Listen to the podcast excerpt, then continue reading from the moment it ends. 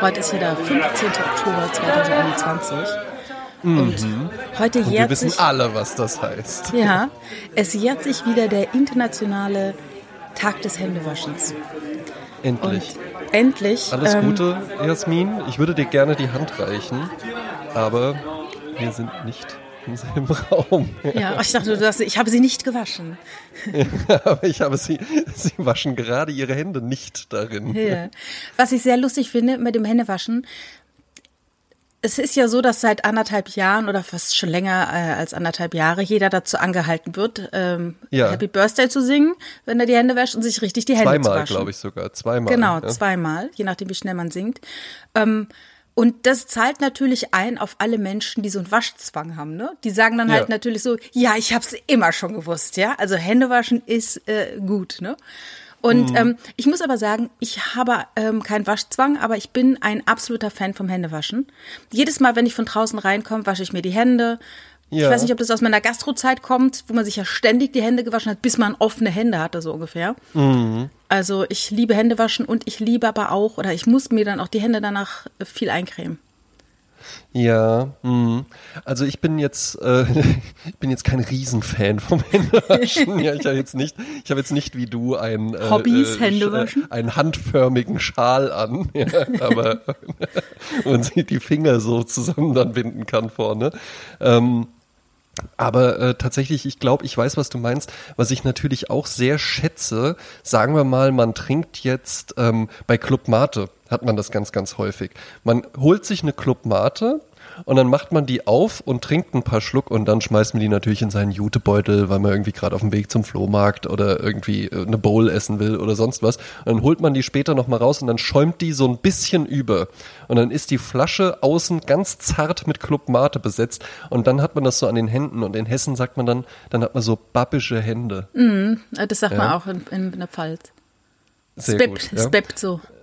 Ja, bei uns halt babbisch. Ja. Ja. Ähm, und wenn man dann, wenn man dieses Gefühl dann so eine Weile mit sich rumträgt und so, ach, mh, was soll das jetzt? Und dann so eine wohltuende Handdusche einfach macht, ja, ne, Ja. wo man sich dann so fahrmäßig irgendwie die Hände unter dem unter dem Wasserstrahl räkelt und richtig ordentlich einschäumt, ja, und und jeden Finger einzeln behandelt und sowas, dann hat das schon was sehr wohltuendes, da gebe ich dir recht. Ja. Oder man hat eine gekühlte Flasche aus dem Kühlschrank, manchmal aus dem Kiosk, und nimmt dann seine Ja. Hand und greift dann diese von außen etwas feuchte Flasche an. Und Mm. weißt du, diese Feuchtigkeit kann schon helfen, so ein bäbbisches Gefühl wegzukriegen. Absolut. Ne? Absolut, ja, definitiv. Also gebe ich, gebe ich dir vollkommen recht. Handcreme hingegen, ich hab's immer mal, es würde ja eigentlich zu mir passen, dass ich jetzt irgend so eine äh, Made in England äh, äh, Edelmann Handcreme immer irgendwie bei mir führe, im genau so ein Tiegel, äh, Mahagoni-Tiegel irgendwo vorrätig habe. Ich hab's auch immer mal versucht, ähm, so Coffee Table Book mäßig in mein Leben zu integrieren. So ja, ich sehe mich schon, wie ich dann irgendwie so nach dem Mittagessen äh, wasche ich mir noch mal die Hände und dann creme ich die so ein und dann fühle ich Da mich ist doch der das so Handcreme-André. Mhm, genau, ja, da ist er, der, stimmt, er, ist, er hat immer die Handcreme dabei. ähm, Neulich schön. hatte er Reste von Handcreme in seinem Schnurrbart. Ach, toll, der auch ein Markenzeichen von ihm ist. Der, ähm, ich mag aber tatsächlich das Gefühl von Handcreme nicht so gern. Ja, kommt auf die ganz froh, Handcreme dass ich an. nicht brauche, weil ich glaube, Handcreme auch ein bisschen sowas ist wie Labello. Sowas, wo auch ganz schön mehr, wo die Dunkelziffer von Menschen, die eine schwere Handcreme-Abhängigkeit Ja. haben, wirklich sehr, sehr hoch ist. Das ja. stimmt. Und guck mal in Frauenhandtaschen und du wirst, glaube ich, in 80 Prozent von Frauenhandtaschen Handcreme finden. Ich sage in 98 Prozent. Ja. Und ich sage eigentlich sogar in 100 Prozent. Und da gibt's Also- dann äh, der große, das große Plus bei Handcremes ist, wenn dann drauf steht, zieht schnell ein. Und Ja. ich sag dir eins, es zieht ganz selten schnell ein. Und weißt du was? Weil, schön, dass du es ansprichst, weil weißt du, was ich mich da immer gefragt habe bei diesen? Ja? Hm. ja, okay. Und was ist jetzt, wenn das da nicht drauf steht? Laufe ich dann halt eben, also dann habe ich so nach dem Eincremen irgendwie so eine Dreiviertelstunde lang so Cremehände. Ja, so ein Fettfilm einfach, ne? Genau. Ach, überhaupt nicht meine Welt. ne? Ja. Also wie gesagt, früher musste ich ja äh, in der Gastronomie mir sehr häufig die Hände waschen.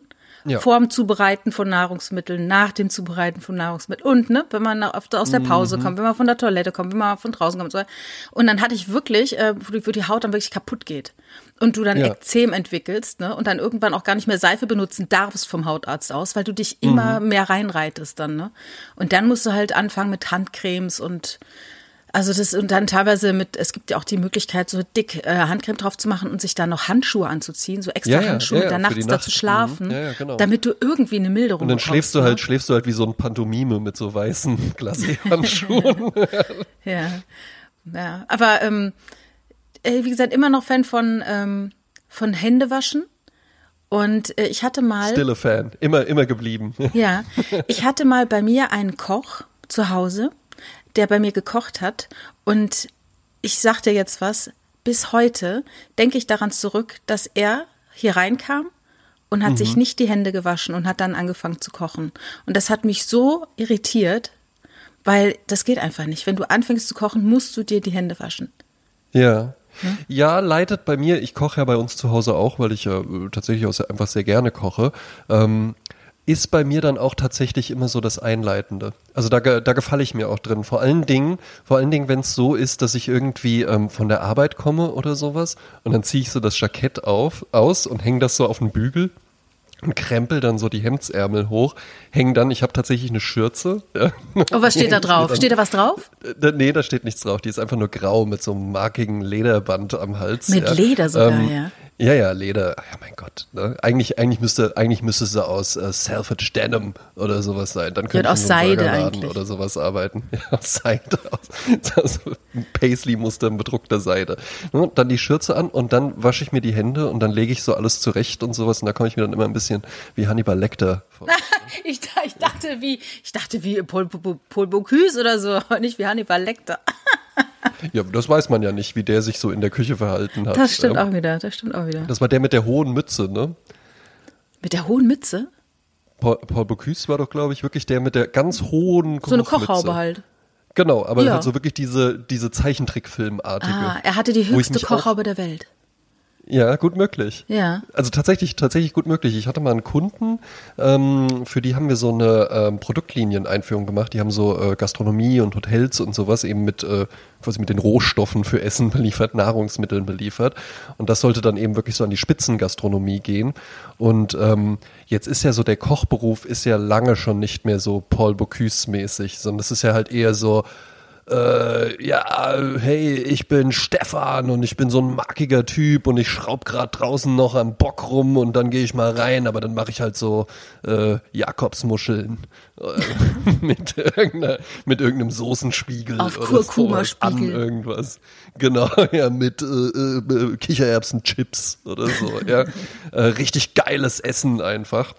Und äh, dementsprechend markig war dann halt eben auch die Kampagne. Und da haben wir dann ähm, so Patches gemacht, die man sich so, weil die haben ja alle so Kochjacken dann auch Ja. an in der Küche. Ne?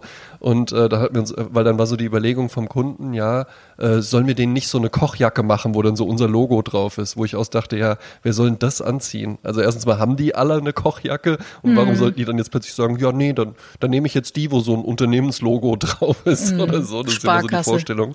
Wir hatten so ähnlich, ja. Und dann hatten wir gesagt, ey, wir machen einfach so Patches, weißt du, wie bei so Heavy Metal Kutten oder so. Ja. Ähm, kam dann super an, ja genau, und dann machen wir jeden Monat einen anderen, wie es dann immer so ist bei so Projekten, wird dann nur einmal einer Wenn die gemacht. Hunter dann anfangen, ihre Arbeit zu machen, ne? Ganz viele Ideen. Ja. Und die Farmer Ja, kommen nicht hinterher. Du mein, genau, ganz genau, ja. Ähm, äh, so war es dann auch bei diesem Mal. Äh, aber welchen wir dann gemacht haben, war ein Patch halt eben, da war dann diese hohe Kochhaube drauf und da stand dann Bocuse Ultras drauf. Ach ja, ach wie lustig. Ja, das ist schön. Weiß ich nicht. Wenn, wenn den irgendjemand auf seiner Kochkutte hat, ja, kann er sich ja mal melden. Genau. Ähm, du hast dich ja so ein bisschen äh, mit Kochshows in letzter Zeit beschäftigt, äh, ausgehend von. Stefano Zarella. Das stimmt, Jasmin. Ich bin tatsächlich in das, ähm, äh, wie man es heute so schön sagt, Rabbit Hole der Instagram-Kochshows reingefallen.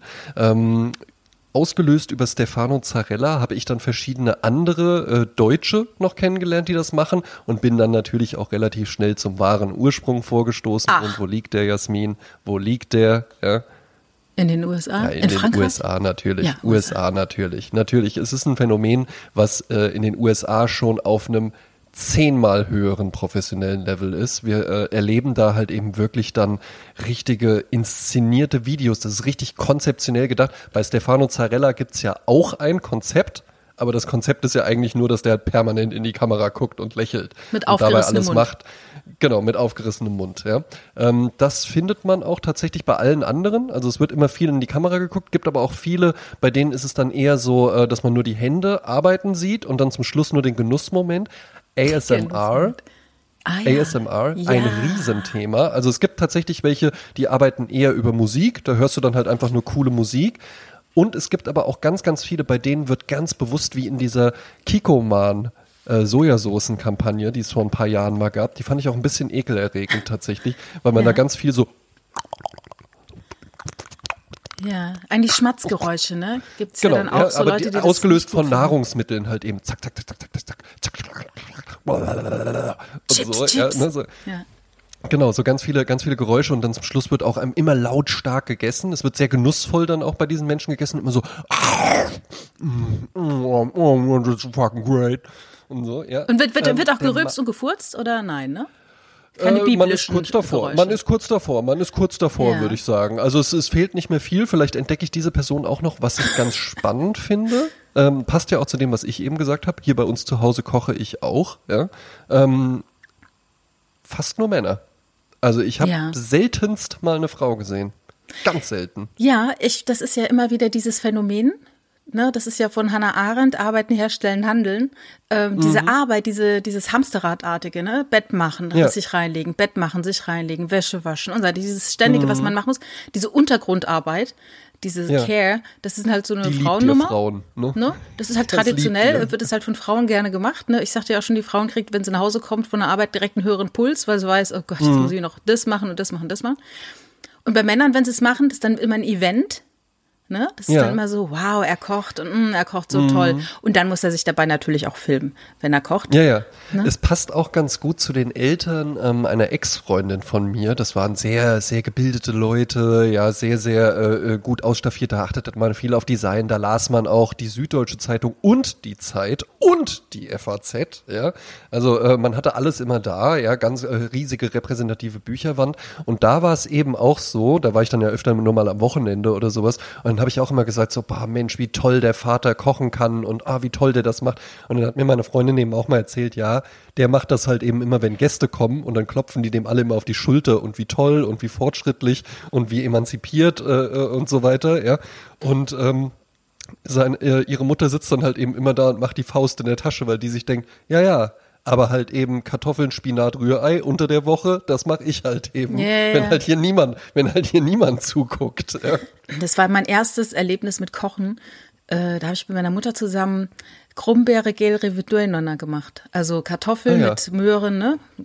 Durcheinander. Eigentlich sehr leckeres Gericht, muss man sagen. Ja. Aber auch sehr auf, äh, aufwendig, weil man wahnsinnig viel schälen muss. Und ich war damals vielleicht zehn oder so und habe dann den ganzen Tag geschält, also gefühlt. Und dann äh, gab's das Essen und das ist ja dann immer dieser diese Effekt, du hast eine halbe Stunde lang rumgemacht und in fünf Minuten ist es gegessen. Ja. Und dann so äh, die Enttäuschung meines Vaters, dass es einfach so, ach so, gibt's nur das. Weißt du, und ich dachte so, oh Mann, ey, das war so eine Arbeit, das zu machen, ja. Ja. Und es steht in keinem Verhältnis zu dem, ja, zu dem Event, den es dann ist, nämlich gar kein Event. Es ist einfach, wird einfach nur aufgegessen, ja. Mhm. Und was Männer ja auch gerne kochen, ist dann sowas wie Coq au vin oder Ossobuco, wo man einfach so Dinge zusammen macht und dann in den Backofen schiebt, ja. Und dann mit viel. Tamtam dann und äh, Schön, dass du, schön, dass du das ansprichst, denn das ist mir auch aufgefallen. Die Dinge, die dort gekocht werden, sind entweder unfassbar kompliziert. Also, ne, das ist nämlich auch noch eine Kategorie. Ich erwähnte ja eben schon ASMR. Das ist dann halt wirklich einfach, man sieht äh, Soßen, äh, Geklepper, Mayonnaise wird irgendwo, irgendwo untergerührt. Es gibt aber halt eben auch noch die, und die stelle ich mir unfassbar kompliziert zu produzieren vor. Das sind in der Regel Leute, die auf TikTok sehr, sehr erfolgreich sind, wo alles auf einen Beat geschnitten ist. Also du hast halt eben wirklich, das fängt halt eben an und das hat die ganze Zeit so Hack, hack, hack, hack, hack, dj, dj, dj, dj, hack, hack, hack, hack, hack, dj, dj, dj, äh, mix, mix, mix, tak, tak, tak, tak, ne? Und es hat, es hat immer so ein, es hat so einen Takt einfach, der durch, durch den Schnitt vorgegeben wird, stelle ich mir wahnsinnig kompliziert zu filmen und zu machen vor. Das sind in der Regel Sachen, wo dann irgendwie so, ja, äh, heute mache ich Spaghetti Bolognese. Dann macht er aber halt auch noch die Nudeln selbst und dann gibt's dazu noch ähm, äh, Bruschetta und dann wird auch noch das Brot selbst gebacken und sowas. Also sehr, sehr aufwendig alles. In der Regel sind diese Videos aber immer recht simple Sachen. einfachste Sachen, die da irgendwie gezeigt werden. Also ich weiß nicht, wie häufig ich jetzt schon, ich jetzt schon das Video gesehen habe, wo irgendjemand einen Knoblauch komplett aufschneidet, mit Olivenöl und Salz in Alufolie in den Ofen packt, rausholt, dann wird das so effektvoll zerquetscht, was ekelerregend wirklich aussieht, und dann mit Butter verrührt und dann wird da halt ein Baguette mit eingestrichen und dann kommt das halt in den Ofen und dann siehst du wieder den Typen und mm, oh, that's so great, wo ich mir denke, ja, es ist ein Knoblauchbutter-Baguette, also. Aber vielleicht, Vielleicht ist es auch deshalb so erfolgreich, weil äh, der gemeine TikTok-Zuschauer kann damit bonden und der denkt sich, Mensch, Knoblauch habe ich auch noch zu Hause rumliegen. Das kann ich doch auch selber ja. machen. Und der wird es ja, natürlich niemals tun. Aber dieses Gefühl, nee. ich kann es selber machen, das äh, spielt vielleicht Ich dann könnte es auch selbst machen, genau, weil ich glaube auch, dass äh, das passt zu zwei zu zwei Dingen. Einmal ähm, äh, dieses Extreme, was wir äh, total häufig in ganz vielen Bereichen beobachten können, entweder unfassbar simpel und stumpf oder hochkomplex. Ja, so molekular. Die Mitte, die Mitte verschwindet, Jasmin. Ja, ja. ja. ja Mittelmaß ist halt äh, Alltag, ne? Genau, ne? Und so eine völlige Überinszenierung von einfachsten Dingen. Also was für ein Geschiss seit Jahren schon um so Sachen wie Gin Tonic oder einen Cheeseburger gemacht wird, mm. das ist ja wirklich nicht mehr auszuhalten. Mm. Und das kann man in ganz vielen Bereichen beobachten. Das perfekte weiße T-Shirt, lass uns darüber mal eine zwölfseilige, zwölfteilige YouTube-Serie drehen und, und, und Blog-Einträge schreiben und sowas. Ja, simpelste Sachen werden komplett verklausuliert. Mhm, mh. Ja, und äh, was mir noch einfällt, weil wir sind ja auch ein Podcast, der äh, aufklärt und dass die Leute genau wissen, ja. worum es geht. Wir, du erwähntest eben ASMR und ähm, mhm. das kursiert ja und es gibt immer noch Leute, die nicht wissen, was es ist. Ich hätte es jetzt auch nicht aus dem Ärmel schütteln können, wofür das für die Abkürzung steht. Es ist ja ein Akronym, also jeder Buchstabe ja. steht für ein Wort. Das heißt, Ort, also ich muss ja richtig aussprechen, ne? Autonomous Sensory Meridian Response. Da ja.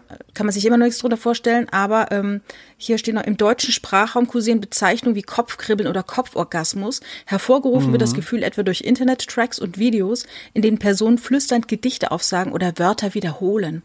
Guck ja. mal, die gehen jetzt über die Sprache. Als würde ich dann mal Sie gehen so über sprechen. die Sprache, Sprache. Ja. Und da gibt's ja auch, und da gibt's ja auch tatsächlich dann, ähm, wie bei allem, ähm, dauerte es natürlich nicht lange, bis da so ein Sexding dann draus wurde. Ah, ja. Und da gibt's dann halt eben auch meistens großbusige Damen. Ja. Und die haben dann, ja, ja, das ist, äh, also wenn. Muss, muss. ja, Weil mit muss. großem Hintern ist schwierig, wenn du ins Mikrofon sprichst, da sieht man den Ich wollte es gerade sagen, ne? Also genau, der ist vielleicht auch noch da, aber der bringt nicht so viel, also kann der weg, ja. Äh, der große Busen muss dann auch noch vorhanden sein. Und dann gibt es sogar Mikrofone, die wie ein Ohr aussehen. Und ah, wo ja. man dann halt eben so auch damit spielen so kann, dass man dann hier so rübergeht und dann sagen die so, jetzt, äh, jetzt hole ich mal die Haarbürste und dann knibbeln die da einfach so drüber, so jetzt, jetzt hole ich mal das, die Goldfolie, habe ich euch noch. Wieso Sauna? Ich war ja hier die Woche, war ich mal endlich mal wieder, seit anderthalb Jahren endlich mal wieder in der Kaiser Friedrich Therme. Ach ja. Ähm, hier in Wiesbaden, in der Sauna. Herrlich, ja. Und äh, da kommt ja dann auch der Saunameister rein und sagt dann sowas wie, ja, ich habe Ihnen heute einen Aufguss mitgebracht aus Blutorange und äh, Honiglakritz oder sowas. Ja, genau. Ja, Barbecue ja, und, und Gin Tonic. Ja, ne? Und genauso, so, genauso haben die dann auch am Anfang so, ja, ich habe heute für euch äh, die Haarbürste dabei und äh, die Knisterfolie und dann noch äh, äh, die, da, den Rasselball und sowas. Die ja, wird da ASMR gemacht. Und man sagt ja dann halt eben auch so, das funktioniert bei manchen und bei manchen nicht. Und wenn ich sowas schon höre, dann denke ich immer schon so, hm, funktioniert es dann überhaupt? Mm.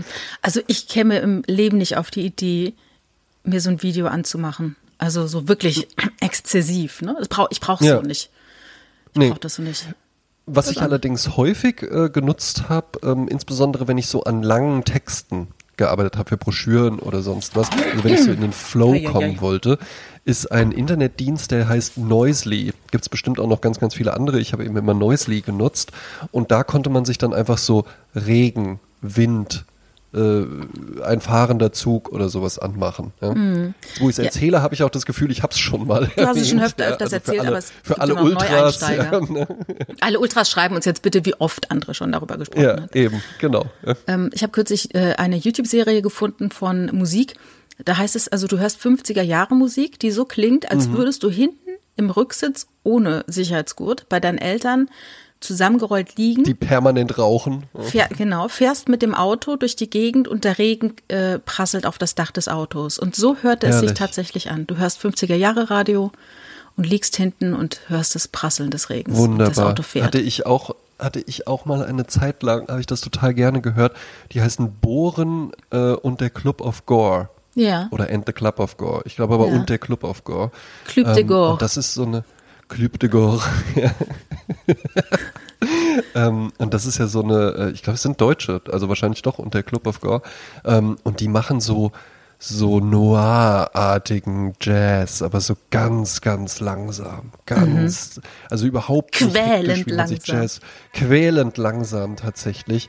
Und da gab es ein Video, also ich kann, kann ich generell empfehlen, wer, wer an sowas Interesse hat, äh, Goren und der Club of Gore.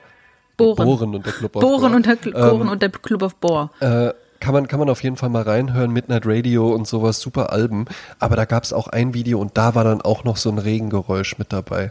Und da dachte ich dann auch so, ja, ne, das ist, ist ja manchmal auch schön, wenn man dann einfach noch eine bestimmte Atmosphäre noch zusätzlich auf die Musik mit drauflegt. Weil man sich Mhm. denkt, die Musik funktioniert ja so ganz gut. Es gibt ja auch bestimmt, unsere Playlist zum Beispiel würde mit Sicherheit auch noch angenehmer sein, wenn da auch noch so Vogelgezwitscher oder so Meeresbrandung oder sowas. Ja, es kommt halt auch auf das Lied würde. an. Ich, ich habe zum Beispiel Playlist äh, auf Spotify, die heißt Durch die Nacht. Und das Ja. ist für mich, äh, es gibt Musik, ich bin ja früher, als ich in Mannheim gewohnt habe und immer in Frankfurt ausgegangen bin, habe ich ja jede Nacht quasi, bin ich kilometerweise mit meinem Auto durch die Gegend gefahren. Und es gibt Musik, das ist für mich Nachtmusik. Und ich finde zum Beispiel auch Ja. Oktalog ist für mich Nachtmusik. Das ist eigentlich Musik, die ich nachts im Auto höre, wenn ich lange Strecken fahre. Weißt Ja. du, so, weil das die Atmosphäre, die in dem Lied gezeigt wird, nochmal kom komplettiert so, ne? Ja, und ja, es gibt wieder absolut. Sachen, die dann irgendwie am Pool liegen, ja. Äh, Das ist einfach Musik, die einfach nett ist und positiv und wo die Sonne scheint. So in der Musik, wenn ich die höre. Ja. Mhm. Und äh, gut, ich meine, äh, Lizzo funktioniert halt immer. Ja. Ja. ähm, ich habe äh, letzte Woche ja angekündigt, dass wir heute über Squid Game sprechen möchten. ja, richtig. Und ich habe, ähm, ich war ja, glaube ich, eine der ersten, die es ganz gesehen hat, weil mir irgendjemand erzählte, dass am 5. Oktober die Serie wieder von Netflix runtergenommen wird. Und da dachte ich so, das könnte ja tatsächlich so eine Nummer sein, dass Netflix irgendwas ausprobiert, von wegen, ich mache das jetzt zehn Tage und dann ist es weg. Und ich hatte Angst, dass es wirklich so ist. Und dann haben wir wirklich Ja. diese Sendung durchgepeitscht, wobei wir normalerweise überhaupt keine Äh, ähm, Binge-Watcher sind. gerade? Bitte? Durchge durchgepeitscht, sagt man? Ja, Ich- durchgepeitscht. Ver ver verwendet man da nicht eigentlich ein anderes Wort? Nämlich? Na, durchgesuchtet. durchgesuchtet, ja. Und ähm, also bis zu zwei Folgen am Abend, das ist bei uns schon durchgepeitscht. Ähm, und ich habe aber jetzt am Dienstag mit äh, Freunden darüber gesprochen, dass wir heute darüber reden und dann waren beide ganz äh, aufgeregt nach dem Motto, Schockiert. auf gar keinen Fall Schockiert. spoilern. Auf Schockiert, gar ja. keinen Fall spoilern, weil Eben, die eine ist bei Folge Jasmin, 1, andere bei Folge Punkt, 4. Der, der Punkt ist halt eben der, es haben jetzt sicherlich auch schon Leute abgeschaltet. Einfach nur, weil du gesagt hattest, wir, wir wollten ja darüber reden. Weil sie Angst die haben, dann dass gar wir nicht sagen. weitergehört.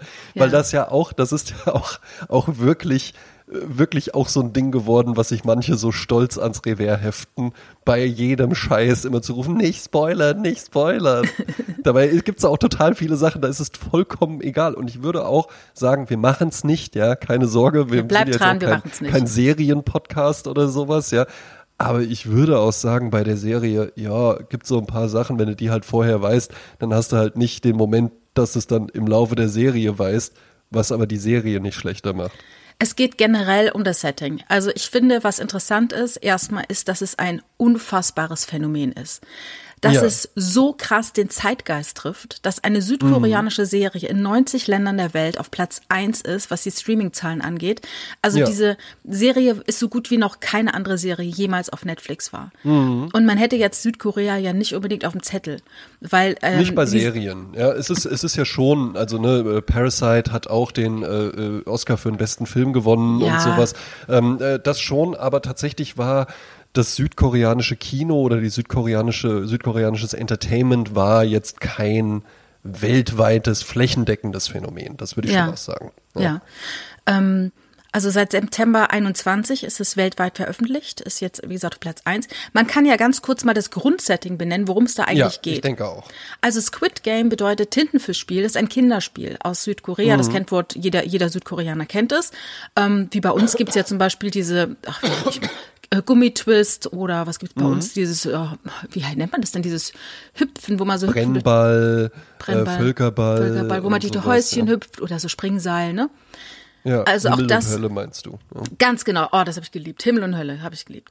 Ähm, ich glaube, wenn ich das heute spielen würde, würde ich mir direkt irgendwie einen Fuß verstauchen oder so. Direkt das Bein brechen. Ist das so ein schönes Meme, es heißt, als Kind warst du verletzt, wenn du irgendwie vom Baum gefallen bist oder vom Fahrrad und heute verletzt du dich, wenn du einfach von der Couch aufstehst. Ja, oder halt einfach zu lange sitzt. Ja, oder falsch, falsch Das halt gelegen eine hast im Schlaf. Eine Verletzung vom Sitzen oder vom Schlafen. Ja, ein Arm gebrochen beim Schlafen.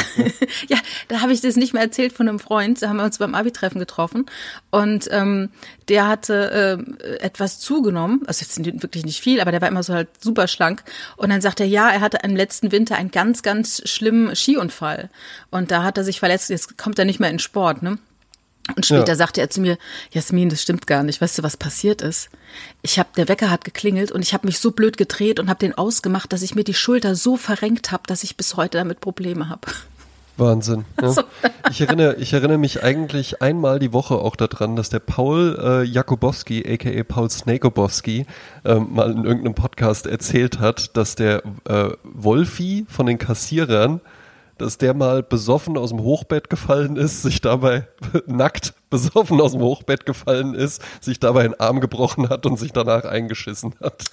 Yes, Und diese, diese Passage, die kommt mir wirklich ein, Paul, falls du das hörst, einmal die Woche. Also so einmal im Jahr schreibe ich dem auch so, erzähl noch mal bitte, erzähl mir noch mal die Geschichte von dem Wölfi von den Kassierern. Dabei ist es bestimmt eine ganz private Geschichte, die der Wölfi ihm privat anvertraut hat, oder? Nein, ich denke nicht. Zurück zu Squid Game. Ja. Ähm, es geht eben darum, also in der ersten Folge lernen wir den Protagonisten kennen und der lebt noch bei seiner Mutter und man äh, kriegt ziemlich schnell mit, dass der irgendwie nichts auf die Reihe kriegt. Also Ja. er hat zwar eine Tochter, die aber mittlerweile mit dem äh, neuen Mann seiner Ex äh, zusammenlebt und ein weiteres Geschwister hat und ähm, also er lebt bei seiner Mutter und kriegt nichts auf die Reihe, verspielt sein Geld, sobald er was hat, es wird verspielt, Mhm. es wird verspielt. Ist auch ein unsympathischer Typ, würde ich sagen. Also ist einfach auch keiner, mit dem man gerne Zeit verbringen möchte. Ja, ist halt ein so ein klassischer Verlierer. Ne? Also Ja. der ähm, jetzt mal, um, um schon mal so ein bisschen die ähm, den Überbau zu kriegen, so ein bisschen ein Verlierer des Kapitalismus. Ja. Exakt. ja. Ähm, er hat, ähm, man muss ja immer am Anfang von jeder Geschichte, es ist ja folgendermaßen, das heißt ein Roman, ein Film, wie auch immer, wir haben einen Protagonisten und der muss ein Ziel haben und ein Konflikt steht diesem Ziel im Weg. Äh, also Ja. was haben wir hier in der ersten Folge? Wir haben diesen Protagonisten, er hat keine Kohle. Jetzt finden wir aber raus, dass seine Mutter schweres Diabetes hat, schwere Diabetes hat und muss eine Operation haben, weil ihre Füße irgendwie kaputt gehen. Ja. Und er hat aber auch keine Kohle. Und alles, was sie an Geld hatten, erspart hatten, hat er schon längst verspielt. Also er möchte auf jeden Fall Geld haben, weil er jetzt auch erfährt, seine Tochter zieht wohl mit dem neuen Mann und seiner Frau Ex weg in die USA. Ja. Und er weiß einfach, ich brauche Geld, ich habe kein Geld, was tue ich nur? Und in diesem Moment hat er eine Begegnung mit einem Mann, der ihm sagt, wir spielen ein Spiel und wenn du da mitspielst, kannst du sehr viel Geld gewinnen. ja. Ne? Und da er denkt, ich habe nichts zu verlieren, willigt er ein. Und so endet quasi die Folge 1. Und schon in Folge 2 wissen wir, worum es geht. Es geht darum, ähm, sie, er ist also ein Kandidat einer Spieleshow. Er ist auf einer unbekannten Insel. Niemand weiß, wo er ist. Niemand weiß, wo die Leute sind. Es sind 456 Menschen. Er ist der 456. Und dort treten die in Kinderspielen gegeneinander an. Und sie kämpfen um ein Preisgeld von ungefähr äh, 33 Millionen Euro. Ja. Und dann stellt sich schon sehr schnell raus, sie kämpfen quasi nicht nur um das Geld, sie kämpfen auch um ihr Leben. Genau. Und das, darum geht es in dieser Serie. Exakt. Ne, Also, Und ne, das ist ja ein totalitäres System, was da auf dieser Insel funktioniert. Also die werden ja auch überwacht von anonymen äh, Wächtern, von denen Ja. man auch nicht weiß, was sind die Biografien wer hinter diesen das? Wächtern. Ne? Genau. Und da sagten Also die wir auch tragen, schon, kann man ja, kann man ja, das hat man ja mit Sicherheit auch schon gesehen, die tragen alle Overalls und haben dann Masken an mit verschiedenen Symbolen drauf, die ihren Dienstgrad dann zeigen, die mit dem Kreis Genau. sind irgendwie äh, Die Handlanger. das Fu- äh, Fußsoldaten, die mit dem Dreieck sind irgendwie dann so Abteilungsleiter und die mit dem äh, Quadrat sind irgendwie so äh, Die Bereichsleiter oder Ja, ja, sowas. Und genau. dann gibt's noch, dann gibt's noch jemanden mit einer äh, ganz plakativen äh, äh, äh, MS Doom Maske oder wie man es nennen will. Ja, der scheint da irgendwie der Drahtzieher im Hintergrund zu sein. Ja. genau. Und ähm, diese Diskrepanz dieser Kinderspiele, und die fangen am Anfang des ersten Spieles, kann man schon sagen, ist Ochs am Berg. Also würde man bei uns sagen, ne? Ähm, ja. es ist irgendwie grünes Licht, rotes Licht oder rotes Licht, grünes Licht, aber wie gesagt, uns Ochs am Berg, ne? Keiner darf sich bewegen, wenn man sich umdreht. Ähm, diese Faszination dieser leichten Kinderspiele und dieser eiskalten Sehr Brutalität. plakativen, sehr plakativen Brutalität vor allen Ja. Dingen. Und keiner, die ist ja gar nicht mal dramatisch inszeniert. Mhm. Ne? Also wenn du, äh, äh, ne, kann man ja ruhig, ruhig sagen, da werden dann auch mal Leute erschossen und das wäre ja normalerweise ein Ding, äh, äh, Schnitt, Gegenschnitt, dramatische Musik, super Slow-Mo oder sowas. Das hast du hier gar nicht, ne? sondern du hast eigentlich so, äh, wie es wahrscheinlich dann ja auch in der Realität ablaufen würde, wenn einfach jetzt jemand sagt, so ich erschieß dich jetzt, dann drückt er nämlich ab und dann bist du tot. Ja. Fällt mir gerade ein schönes Meme ein von Egon Forever. Ähm, da steht drüber Triggerwarnung und dann steht einer da und schießt auf den anderen, also zielt auf den anderen und da steht dann drüber Peng, gleich knallt's. Trägerwarnung. Ähm, nee, also ich glaube, diese Diskrepanz dieser Kinderspiele und dieser Brutalität, die aber halt ganz emotionslos gezeigt wird, dass du nach dem Motto, du bist ja disqualifiziert, tschüss. Ja. Ähm, das ist, was diese Faszination ausmacht und dieses auf der einen Seite, du willst gewinnen, weil danach eine, also ich meine, man- weiß ja nicht, wie viele gewinnen können. Theoretisch Ja, ja, können ja eben. alle gewinnen. Theoretisch. Ja. Ähm, du weißt nicht, wie viele am Ende übrig bleiben. Und ja, das ist, das ist so diese, dieses Ding. Am Ende winkt vielleicht der große Sieg, aber ich riskiere mein ganzes Leben dafür. Ja, was dann natürlich noch spannend mit dazu kommt, ähm, und das, das kann man, glaube ich, wirklich auch erzählen, ohne dass man es jetzt äh, zu sehr spoilert. Man darf sich ja jetzt fragen, ja, aber Moment mal, äh, das sind doch jetzt hier keine Gefangenen oder so, die haben doch da freiwillig zugesagt, dann können die doch auch irgendwie freiwillig gehen. Und das können sie ja, Ja, auch. das stimmt, Und das ist das, was es dann nochmal zusätzlich spannend macht, weil es wäre ja wahnsinnig uninteressant, äh, wenn man da jetzt einfach so hostelmäßig so, tja, du bist uns jetzt hier in die Fänge gegangen und jetzt bist du hier in der Hölle und jetzt bringen wir dich um und, und es gibt kein Entrinnen, sondern ähm, so diese Möglichkeit auch jederzeit zu sagen, nicht als Einzelner, das muss man vielleicht auch dazu sagen, also man kann jetzt nicht einfach so äh, gehen, aber ähm, man kann das jetzt hier auch beenden. Aber dann gibt's eben auch kein Geld. Ne? Ja, aber du kannst auch dann, das ganze Spiel endet dann, wenn die Mehrheit sagt, es soll enden. Genau. Ne? Und, das Und es findet sich aber interessanterweise nicht wirklich eine Mehrheit. Und das ist Ja. halt die Frage dieses Menschseins, dass du denkst, jetzt habe ich schon so viele Opfer gebracht und das wäre ja alles Genau. umsonst, wenn wir jetzt hier aufhören, weil niemand bekommt dann Exakt. das Geld. Genau, es ist, das, es ist das Phänomen von der langen Schlange, an der du anstehst und wo du nur so lange überlegst, ob du das jetzt einfach abbrechen sollst, weil das dauert mir hier sowieso zu lange, bis sich einer hinter dich stellt, weil dann hast du was zu verlieren. Dann müsstest du dem was abgeben. Und so ist es ja auch da. Müssen wir jetzt gar nicht ins Detail gehen. Wenn sie es abbrechen würden, würden sie anderen was geben. Und das wollen sie nicht. Ja? Und deswegen entscheiden sie sich dafür, jetzt bin ich schon so weit gegangen, dann gehe ich es jetzt auch zu Ende. Und dann, das treibt ja dann auch noch wirklich ähm, äh, äh, schlimmste, schlimmste äh, Zustände. Ja? Ähm, entstehen ja dann da halt eben auch noch und Konstellationen. Ähm, aber ja, es ist, es ist ein interessantes Phänomen. Da äh, kann ich mich auch nicht von frei machen. Ich habe es ja dann auch tatsächlich, ich habe es an einem Wochenende, glaube ich, dann einfach äh, komplett durchgeguckt mit meiner Freundin, die komischerweise auch darauf angesprungen ist, obwohl Ja, die eigentlich gar nicht ein Fan von sowas ist. Absolut, ja. ja. Ähm, sie fand es ganz gut. Ähm, ich auch, ja. Ähm, ich hoffe tatsächlich, es wird keine zweite Staffel davon geben, weil ich glaube, das ist. Ach, ne. Also der Mann, der das gemacht hat, das ist ja auch interessant, ähm, der hat vor zehn Ja. Jahren dieses Drehbuch geschrieben und niemand wollte es. Er hat es überall angeboten wie Sauerbier und alle fanden es, nee, ist zu brutal und pff, nein. Ja. Aber jetzt irgendwie hat er es dann doch äh, durchgesetzt und äh, hat es eben an Netflix verkauft. Jetzt geht es so krass durch die Decke, aber er hat gesagt, ich habe es nicht angesetzt als eine zweiteilige oder mehrstaffelige Ja. äh, Geschichte. Er sagte, wenn ihr das wollt, dass es eine zweite Staffel gibt, ich werde das Drehbuch nicht dazu schreiben und ich werde es auch nicht machen. Jetzt ist es Ja. aber so durch die Decke gegangen, dass er sich jetzt dann doch schon überlegt hat, es ist ja irgendwie auch sein Baby. Wenn er jetzt das komplett Mhm. vom Haken lässt und sagt halt, macht ihr, was ihr wollt, ist nämlich auch doof.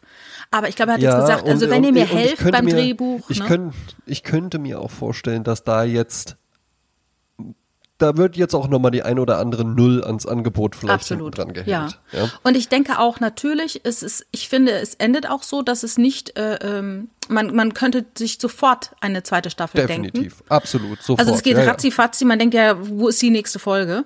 Ähm, Ja. Also es ist jetzt nicht sowas wie so ein Film, der dann endet, wo man denkt, ja mein Gott, wo sollte man denn da jetzt einen Faden noch aufheben? Aber Mhm. da sind viele Fäden, die man noch aufheben kann. Ja.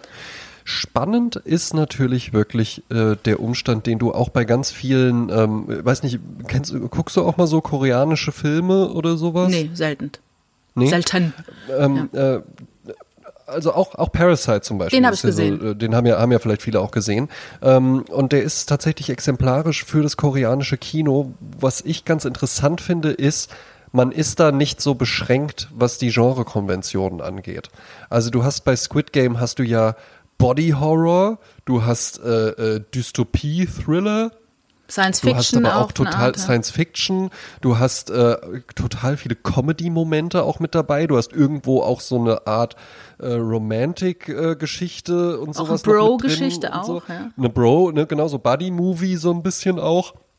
Dann so dieses äh, Gamification-Level-artige und sowas, ja. Mhm. Es geht ja, im Endeffekt äh, geht's ja gar nicht um die Spiele. Das fand ich nämlich auch tatsächlich ganz gut, dass jetzt nicht jede Folge darauf geeicht war, was ist das nächste Game oder so, was ist das Monster diese Woche oder so.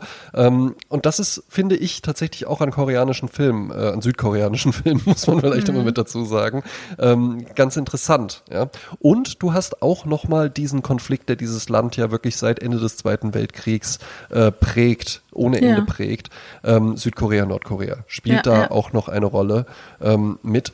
Und es ist ja auch ganz interessant, diese diese, Kapi diese recht plumpe Kapitalismuskritik finde ich tatsächlich auch, die wir aber vielleicht auch gar nicht so nachvollziehen können, weil wir eben nicht in Südkorea leben. Und ich erinnere mich aber, dass ich mal vermutlich äh, in der äh, eben beschriebenen äh, Elternwohnung meiner Ex-Freundin, während äh, der Vater irgendwie ein äh, Lammkarree zubereitet hat oder sowas, meine ich in einem der äh, eben erwähnten äh, Tageszeitungen oder sowas wäre es gewesen, einen Bericht über die Entwicklung von Südkorea gelesen zu haben. Und es war ja so, dass nach Ende des Zweiten Weltkriegs mit Korea quasi das gemacht worden ist, was mit Deutschland auch gemacht wurde. Ne? Nämlich so eine Aufteilung dann in zwei Gebiete, ne? Nordkorea, Sowjetunion, Südkorea, USA. Also da gab es dann nicht Frankreich und England noch mit dabei. Und das amerikanische System, das amerikanische Wertesystem, das ja in Westdeutschland äh, auf sehr fruchtbaren Boden gefallen ist, würde ich sagen, hat in Südkorea erstmal so gar nicht funktioniert. Denn in Südkorea war es dann wohl so, wenn ich mich richtig erinnere, da galt es als männliches Ideal, sich die Haare lang die Haare und die Fingernägel und den Bart lang wachsen zu lassen und in weißen Gewändern, ohne zu arbeiten, durch den Tag zu schweben und so einfach zu zeigen, dass man sich das erlauben kann. Also es war überhaupt kein Land, was so diesen, äh, ja, äh, du kannst es schaffen und man muss sich halt nur reinhängen und jeder ist seines eigenen Glückes Schmied und sowas. Äh, das gab's da halt eben einfach gar nicht. Und jetzt kam da eben, wurde da dieses amerikanische Wertesystem so reingebracht und hat ja dann da auch wunderbar funktioniert. Also ne, innerhalb von ein paar Generationen, aber eben sehr, sehr frisch. Und die Privatverschuldung in Südkorea muss wohl tatsächlich sehr, sehr hoch sein. Verstehe. Ja, also ja, es ist klar. wohl, was da, was da gezeigt wird, ist wohl tatsächlich ein, ein sehr, sehr großes Problem. Ja, und was würdest du alles tun, um schuldenfrei zu sein? Ne? Oder Eben, um dann den ja. Reichtum zu haben? Das ist ja noch nicht mal, dass die schuldenfrei sind. Am Ende winken ja 33 Millionen und das ist ja wirklich mehr, als man als Mensch äh, ausgeben kann in Ja. einem Leben. Ne? Du hättest ja quasi deine, deine Enkel noch versorgt mit der Kohle. Ne? Und was Exakt, bist du bereit dafür zu geben? Ja? Ja. Kommen wir vielleicht auch mal zu dem Punkt Kritik. Würdest du die Serie denn, also äh, wie war, wie war so deine, so na, mit ein bisschen Abstand, wie fandest du die Serie dann? Ja, das impliziert jetzt schon, dass du da irgendwie dann im Nachhinein noch irgendwie was. Äh, Ich, mir, mir ist dann im Nachhinein ist mir was aufgefallen, wo ich, wo ich aber auch dann noch andere Beispiele zu habe. Und ich will es nicht schlecht reden, keine Ja. Sorge. Ja? Also ich über ich, ich überdramatisiere es nicht. Ich muss ehrlich sagen, wenn in Netflix, ich gucke nicht sehr viel Netflix. Ähm, es gibt ja Leute, die ständig irgendwas gucken. Ich bin immer noch, sorry, immer noch bei den Real Housewives of Beverly Hills. weil Ja. ich jetzt endlich mal nicht springe von Hölzchen auf Stöckchen, sondern ich gesagt habe, ich gucke das jetzt bis zur Aktualität und ich bin jetzt Hast Staffel vorgenommen? 11, Hast du, Folge hast du eine 5. hast du So. Excel-Tabelle endlich mal gemacht? Genau, genau. Und ähm, deshalb gucke ich nicht so viel Netflix. Aber meine Erfahrung zeigt, wenn auf Netflix irgendwas in den Charts ist, ist es nichts, Mhm. was mich interessiert. ja. Und jetzt war zum allerersten Mal etwas auf Platz eins, wo ich dann äh, aus, äh, aufgrund einer persönlichen Empfehlung mir das angeschaut habe, weil ich mag ja auch gerne, wenn es so Gamification, Game-Shows, Spiele-Shows, das mag ich ja schon. Ich dachte im ersten Moment Ja. sogar, das wäre real. Nicht, Ach, äh, was? ja, im ersten Moment dachte, also nicht, als ich es geschaut habe, aber im ersten Moment, als ich davon hörte, dachte ich so krass, ne, Mhm. was ein Spiel. Ähm, daher bin ich total positiv überrascht, weil ich niemals damit gerechnet hätte, dass mich das Ja. derart fesselt und dass das so viele ähm, Menschen begeistert und interessiert, zeigt doch, wie gesagt, dass da irgendwas britzelt, äh, was, was die Leute fasziniert. Diese Schuldenfreiheit und wie viel bin ich dafür bereit äh, zu riskieren. So, das war's dann aber auch. Also ich habe mir jetzt nicht weitergehende Mhm. Gedanken darüber gemacht, aber ich bin interessant, was du da noch rausgefunden hast. Ich, ich kann das alles so unterschreiben, wie du es sagst. Bei mir ist ja auch das Ding, ich hatte mal Netflix, dann habe ich es irgendwann abgemeldet, weil ich auch gemerkt habe, eigentlich interessiert mich der ganze Kram da überhaupt nicht. Jetzt habe ich mich tatsächlich dafür, bin ich dann jetzt nochmal reingegangen. Ein interessantes Phänomen, was ich dann bei mir beobachten konnte, war, als ich das allererste Mal mir Netflix geholt habe, dachte ich so, boah, was hier alles gibt, Wahnsinn, Watchlist hinzufügen, hinzufügen, hinzufügen. Und so nach ein paar Monaten habe ich gemerkt, ja gut, jetzt habe ich das alles mal irgendwie geguckt und so der Rest, der da ist, interessiert mich eigentlich jetzt gar nicht so. Dieses Phänomen hatte ich jetzt hier wieder, nur viel, viel verkürzter. Also dass ich wirklich so nach kürzester Zeit gemerkt habe, so äh, ist dann doch nicht so meins, aber ist ja auch egal. Ähm, bei Squid Game ist mir dann im Nachhinein einfach nur aufgefallen, ich find's auch toll, ne? Ich will das jetzt gar nicht, gar nicht schlecht reden oder so, aber es ist auch so ein bisschen so ein Phänomen, Das klingt jetzt vielleicht ein bisschen unsympathisch. Ja, ich hoffe, man, man, man äh, nimmt es mir, nimmt's mir trotzdem ähm, nicht übel. Es ist so ein bisschen auch so auf schlau gemacht. Es ist so ein bisschen halt eben auch so populäres, so schlau fühlen für den äh, einfachen Gaumen. Ne, man kann das irgendwie gucken und man kann sich hinterher denken, oh, das war jetzt so ein bisschen kontrovers und so ein bisschen Kapitalismuskritik und so ein bisschen philosophisch und was würdest du tun und sowas. Es ist so ein bisschen so wie Filme wie Joker oder Inception oder sowas, weißt du, äh, oder äh, Batman The Dark Knight oder Donnie Darko oder sowas, was alles äh, äh, tolle Sachen auch sind, aber wo dann hinterher auch viel dann irgendwie so getan wird, als hätte man jetzt äh, die Odyssee gelesen oder sowas, weißt du? Dabei hat man halt im Endeffekt einfach eine äh, äh, sehr bunt produzierte Serie auch geguckt, die jetzt nicht so viel Tiefgang hat, wie man da vielleicht rein interpretieren möchte. Ich prophezei eben einfach, äh, da hatte ich beim letzten Mal, glaube ich, schon gesagt, äh, wir werden äh, äh, viele, viele Squid Game Kostüme bei den kommenden äh, Verkleidungsanlässen sehen und wir werden in nächster Zeit auch wahnsinnig viele Tätowierungen sehen, wo man dann innerhalb kürzester Zeit halt eben auch so mit Augen rollen wird, weil dann halt eben irgendwie äh, ohne jetzt den Namen nur zusätzlich mal irgendeine Steffi oder sowas, ja, die hat sich dann halt auch den Joker auf den Oberschenkel tätowieren lassen und dann steht da in so einer Ritzschrift Why so serious und sowas. Ja, und oder Kaching für die Big ja, Bang genau. Theory. Ja, eben, ne? Und dann denkt die halt eben so, ja, das ist ja äh, auch ziemlich clever. Ja? Mhm. Und das, das ist mir im, Hinter im Nachhinein dann schon aufgefallen. Ja? Das ist halt eben, es ist eine schöne Serie, aber es hat auch so ein bisschen so diesen Beigeschmack von, ach hey, ja, ist ja gut. Ne? Mhm. Also ich finde, äh, was ich was ich richtig klasse finde, ich erinnere mich, als äh, früher sowas wie versteckte Kamera lief. Das lief ja damals Mhm. nicht Samstagabends, sondern praktisch donnerstags um 10 Uhr abends. Äh, als ich Ja. in der Grundschule war, da durfte man noch gar nicht so lange Fernsehen gucken, hat es aber trotzdem gemacht. Und die Dinge, die man dann dort gesehen hat, die wurden am nächsten Tag wirklich besprochen in der Schule. Mhm. Und das war, äh, das war toll, weil jeder hat es gesehen. Es gab drei Programme Ja. und jeder hat das eine gesehen. Ne? Und man musste auch mal gucken, wenn man abends Fernsehen geguckt hat, was gucken wohl die anderen und dann guckt man das, weil am nächsten Tag hat man ein gemeinsames Thema. Und nichts verbindet ja so sehr und das mochte ich auch so gern an Big Brother, weil da einfach so eine ähm, omnipräsente Nachbarschaft auf einmal da war. Man konnte sich mit jedem unterhalten, mit dem Friseur, äh, mit jemandem auf der Straße. Jeder hat die Folge von gestern geguckt. Jeder konnte äh, sich dann, und was hat die Andrea gesagt? Und so. Man konnte damit was anfangen. Und so ähnlich ist es jetzt auch bei Squid Game in den Social Media. Es gibt so viele Memes und man kann darauf ähm, äh, referieren, ne, es gibt ja ein Spiel mit so einem Backwerk sozusagen und, mhm. ne, und es gibt so viele lustige Sachen dazu und das ist auch so wieder dieses Gefühl, was der Mensch auch braucht. Ich bin Teil einer Gemeinschaft. Ich Teil weiß, worum es hier geht. Ne? Und ja. wir gucken das alle zusammen und es verbindet uns. Und das Eben. braucht man. Ähm, äh, es ist ein schönerer Anlass, als es andere Anlässe gibt, wo man merkt, man ist Teil einer Gemeinschaft. Ja, das stimmt. So, das, das fand ich äh, sehr schön an Quid Game. Natürlich Squid zeigt Game. sich jetzt hier halt eben auch, äh, ich habe jetzt die Position eingenommen, alle finden alles toll, dann kommt irgendwann einer und sagt, ja, aber ist euch nicht aufgefallen, so toll ist es gar nicht. Dann kommen danach die, die sagen, ey, am allerschlimmsten sind halt eben die, die, wenn mal allen alles gefällt, äh, dann immer sagen, ja, aber so toll ist es gar nicht und sowas, ja, und so weiter und so weiter, ja. Das ist halt eben nur mal der Lauf der Dinge. Ich fand's ja halt eben auch gut, nur, ach, ich fürchte mich einfach vor den Tätowierungen auf den Oberschenkeln. Ja. Du musst es nicht machen, André, du musst es nicht machen. Ja. Äh, ich habe jetzt noch etwas ganz anderes dabei. Ich hatte ja letzte Woche versprochen, versprochen, äh, über mm. Orfeo Negro zu sprechen. Ja. Ein sehr faszinierender Film, den ich gesehen habe, als ich äh, vor Jahren mal in einer Matinee gestolpert bin in der Karlsruher Schauburg. Damals schon ein sehr alter Film. Ich habe letzte Woche mm. aus Versehen gesagt, er wäre schwarz-weiß. Äh, aber er ist gar nicht schwarz-weiß, er ist bunt.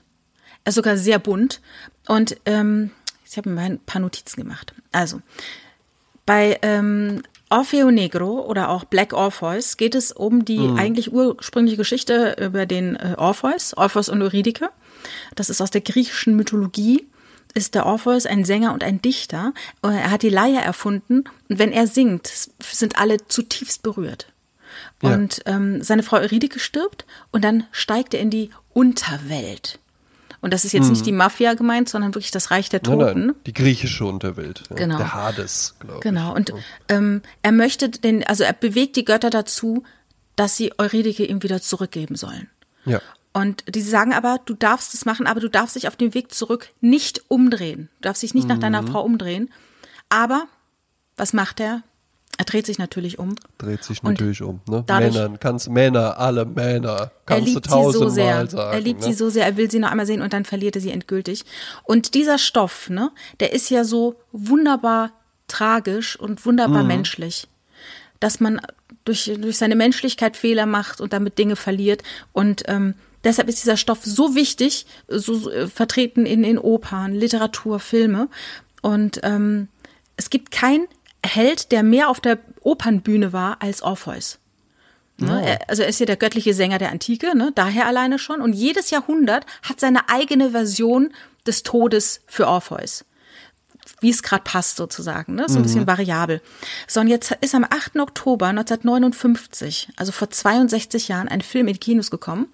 Ähm, in dem wird eben äh, diese Welt, dieser antike Mythos, wird in die Gegenwart des Karnevals in Rio de Janeiro verlegt. Mhm. Und äh, Regie hat ein französischer Regisseur geführt, Marcel Camus. Und es war nämlich eine französisch-brasilianische Produktion. Vorher gab es dann so ein Theaterstück von Vincius de Moraes von 1956 und da basierte es drauf. Auf diesem, auf diesem äh, Stoff, genau. Also in den Slums von Rio de Janeiro verlieben sich Orpheus und Eurydike, unsterblich, aber am Abend beginnt der Karneval und in der Maske des Todes mischt sich ein eifersüchtiger Verehrer von Eurydike in die Menge. Also du siehst immer diese Todesmaske. Dieser Film ist geprägt von atemberaubender Fotografie. Ne? Wir sprechen jetzt hier von Ende der 50er. Es ja, ist ein epochaler Soundtrack und äh, es war ein internationales Kulturereignis, dieser Film. Und ähm, auch die, der Bossa Nova-Wahn hat quasi danach angefangen. Diese Ach, Musik, was? ja, das ist auch ein Album dort, ähm, entstand der Soundtrack quasi. Wunderschön, auch viel Saudade, viele Sehnsucht.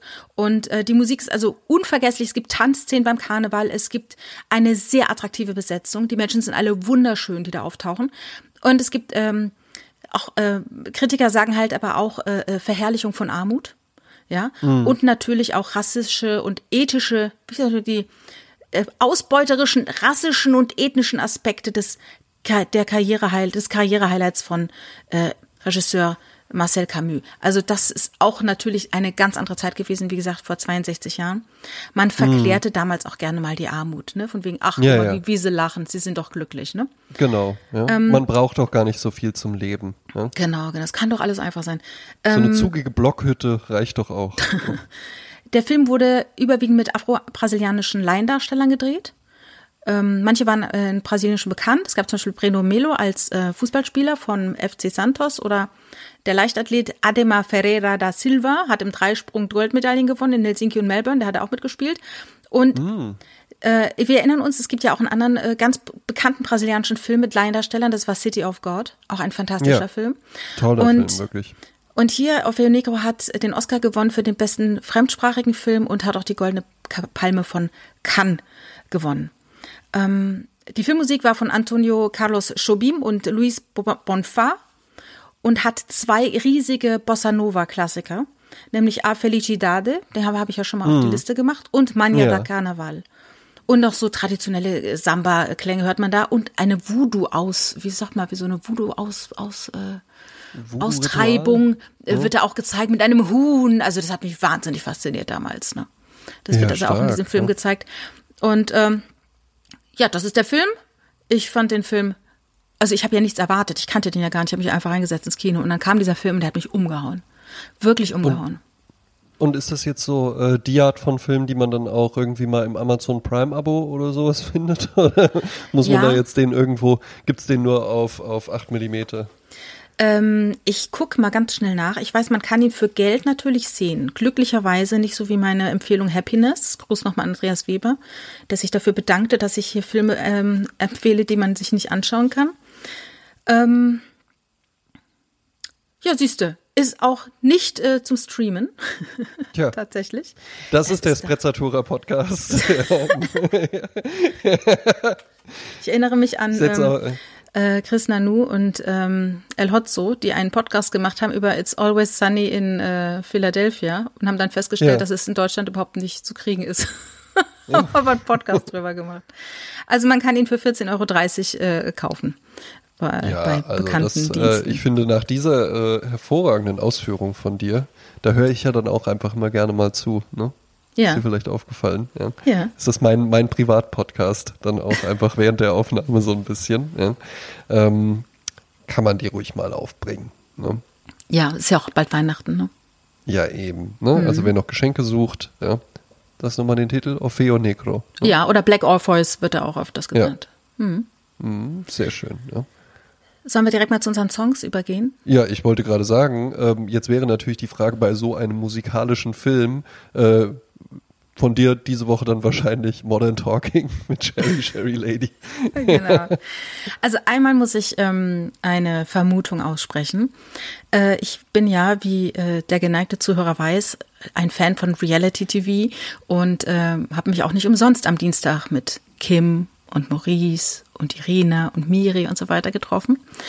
Ähm, sondern ich habe auch, äh, ich gucke auch das Sommerhaus der Stars, wobei diese Staffel, mhm. wie, wie immer, also es wird ja immer toxischer jedes Jahr. Ähm, ja. Aber ähm, mir ist aufgefallen, dass in den, schon in den ersten beiden Folgen sehr, sehr viele Lieder auftauchen. Also ich wurde von Richard darauf aufmerksam gemacht. Das sind alles Lieder von unserer Sprezzatura-Playlist. Und unsere, Litera äh, unsere Literatur, unsere Playlist ist ja so divers, dass ich mich frage, wie kann es sein, dass innerhalb von zwei Folgen Sommerhaus der Stars so viele Lieder auch auf unserer Liste sind, die dort als Untergrund gezeigt werden. Also ich weiß nicht, ob derjenige, der äh, da äh, federführend ist bei der, bei äh, der Redaktion, ob der unsere Playlist nur hört oder ob er unseren Podcast hört, aber auf jeden Fall an dieser Stelle viele, viele Grüße. Oder ob dir vielleicht der ausführende Produzent die ganze Zeit schon gegenüber sitzt und das hier gar kein Podcast, sondern eine riesige Marktforschung einmal ist. ja, also das hat mich, äh, hat mich fasziniert, das fand ich interessant. Also ich habe natürlich äh, mir überlegt, äh, alle A Felicidade äh, habe ich ja schon auf der Liste, nämlich dieses ja. Mania de Carnaval. Und ähm, das ist auch wieder so ein poetischer Text, der ganz kurz ist. Ich will ihn ganz kurz rezitieren. Ja, ja, bitte. Morgen, so schöner Morgen, im Leben ein neues Lied. Singe nur deine Augen, dein Lachen, deine Hände. Denn es wird einen Tag geben. Wo kommst du hin? Von meinen Gitarrenseiten, die nur deine Liebe suchten, kommt eine Stimme. Über verlorene Küsse reden, auf deinen Lippen. Sing mein Herz, Freude zurück, so glücklich von dieser Liebe. Das war's. Ähm, es gibt ungefähr 300 plus Versionen dieses Songs.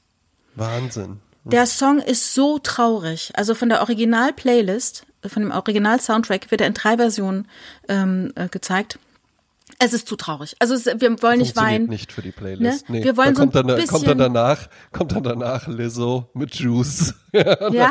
das ist ja, Oder das ist ja eine. Gefühlsachterbahn. Im Ja. Übrigen überlege ich auch wirklich, äh, wie lange ich noch meinen äh, Spotify Pre äh, Free Account behalten kann. Ich Ja. habe ja tatsächlich höre ich eigentlich nur unsere Playlist über Spotify, ansonsten nutze ich das gar nicht großartig, aber es nervt mich tierisch, wenn unsere Musik dann plötzlich unterbrochen wird von Du stehst auf Rap und Black, Sehr dann hol dir jetzt die Party Power Black Playlist. Also ich bin ja seit Stunde eins Premium-User von Spotify und ich kann es mir auch gar nicht Ja. anders mehr vorstellen. Wirklich. Also das ist, ist äh, ich habe früher im Monat vielleicht 100 bis 150 Mark ausgegeben für CDs und was ich Ja. jetzt ausgebe, ist ein Witz dafür, was, was ich dafür alles kriege. Ne? Ähm, also es lohnt sich. In, investiert in euch, investiert in eure, in eure gutes Gefühl. Ähm, ich habe jetzt eine Version rausgesucht, die ähm, äh, immer noch viel Saudade hat, aber die viel äh, lieber ist, und zwar von Astrid Gilberto, die übrigens eine geborene Weinert ist. Oh, Äh, ihr Vater ist Deutscher, äh, der war dann ähm, äh, Professor für Fremdsprache in Rio de Janeiro. Ihre Mutter war Brasilianerin und sie hat ja dann mit 19 Jahren Joao Gilberto geheiratet und hat mit ihm ein Kind bekommen, Joao Marcelo Gilberto. Und als sie 23 Jahre alt war, ist in die USA emigriert, war auch gerade Girl from Ipanema so groß und lebte also seit Mitte, äh, seit, seit 63 lebt sie in den USA und hat sich dann auch ein Jahr später von Joao äh, scheiden lassen.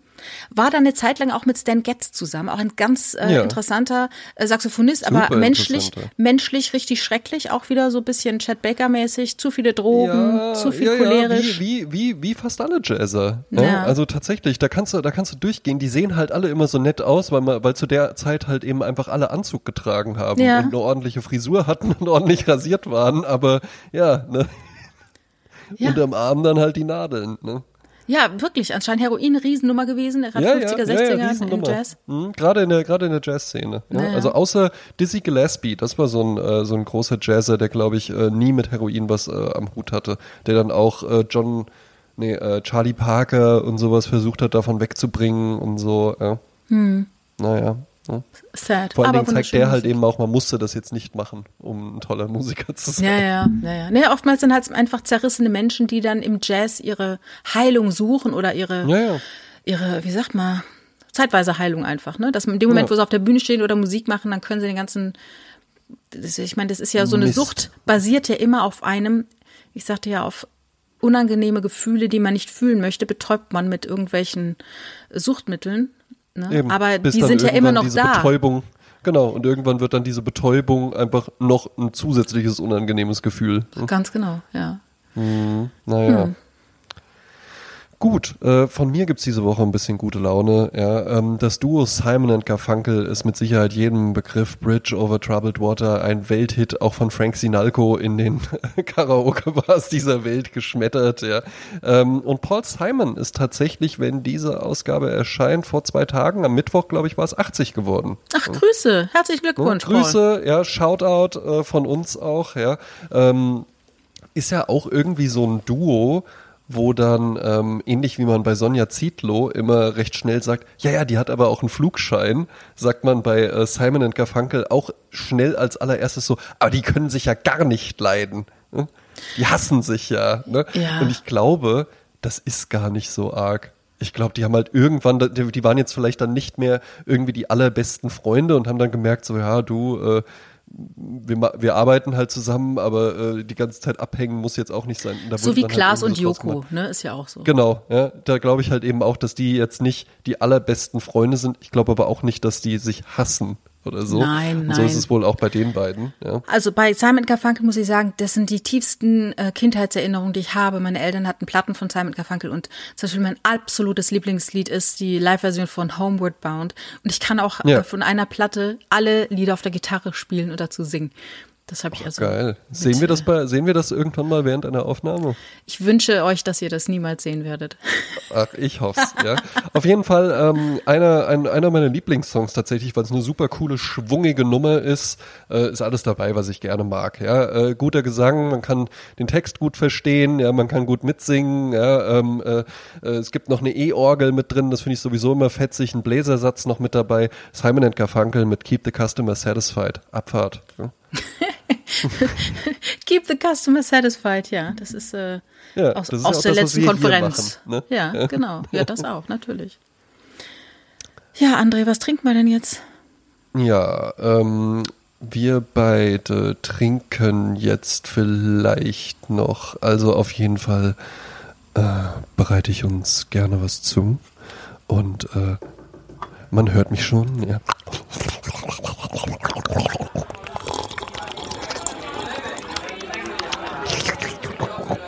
So, und das ist jetzt hier äh, irgendwas ganz Einfaches und das trinken wir jetzt lächelnd, während wir in die Kamera gucken äh, und schütten es uns deswegen dann auf das Blouson, was uns in dem fünften Spiel bei Squid Game disqualifiziert. Macht's gut und viel Spaß bei Squid Game. Und lasst euch nicht tätowieren.